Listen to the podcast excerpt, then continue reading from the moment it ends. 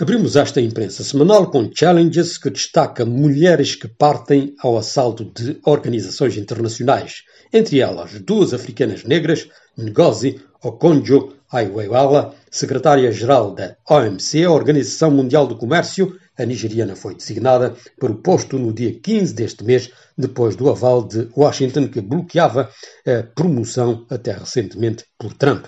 Ngozi Okonjo-Iweala é economista, diplomada de Harvard, antiga ministra das Finanças e dos Negócios Estrangeiros da Nigéria e ex-alta funcionária do Banco Mundial, onde trabalhou 25 anos. Ela declarou já estar em ação e que quer galvanizar o multilateralismo na OMC. A outra africana é Louise Mushi Kwabo, secretária-geral da Francofonia desde 2019, ela é do Ruanda.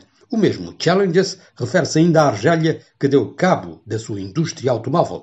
Na ausência de peças sobressalentes produzidas no país, os carros que saem das linhas de montagem custam mais caros que os carros importados. Assim, depois de ter proibido a importação de viaturas, o governo argelino disponibilizou 2 mil milhões de dólares para a compra de carros no estrangeiro.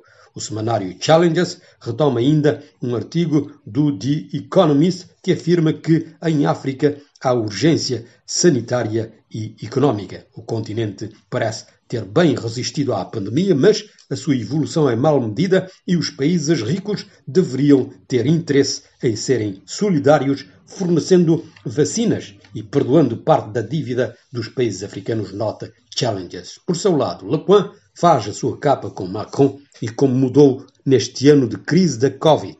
Três grandes psicanalistas fazem o perfil psicológico do presidente francês. Para Michel Schneider, o presidente fala por tudo e por nada e sobre tudo. Para um presidente, Macron devia ler da arte de se calar o que lhe terão feito os seus pais na infância para ter de demonstrar permanentemente que é inteligente. Inteligência é um defeito, responde outro psicanalista Jean-Pierre Winter, sublinhando que, no tempo do iluminismo, a inteligência de Macron seria seguramente um trunfo, mas nos dias que correm é um empecilho. Enfim, para o terceiro psicanalista Ali Magoudi, pode-se traçar a psicologia e ler a identidade de Macron através dos seus traumas e frustrações, nota Lepoint. Por sua vez, Lopes titula Crimes Sexuais na Igreja a Grande Confissão, 6.500 testemunhos, dois anos de inquéritos e revelações. São agressões de caráter sistemático que se sucederam em França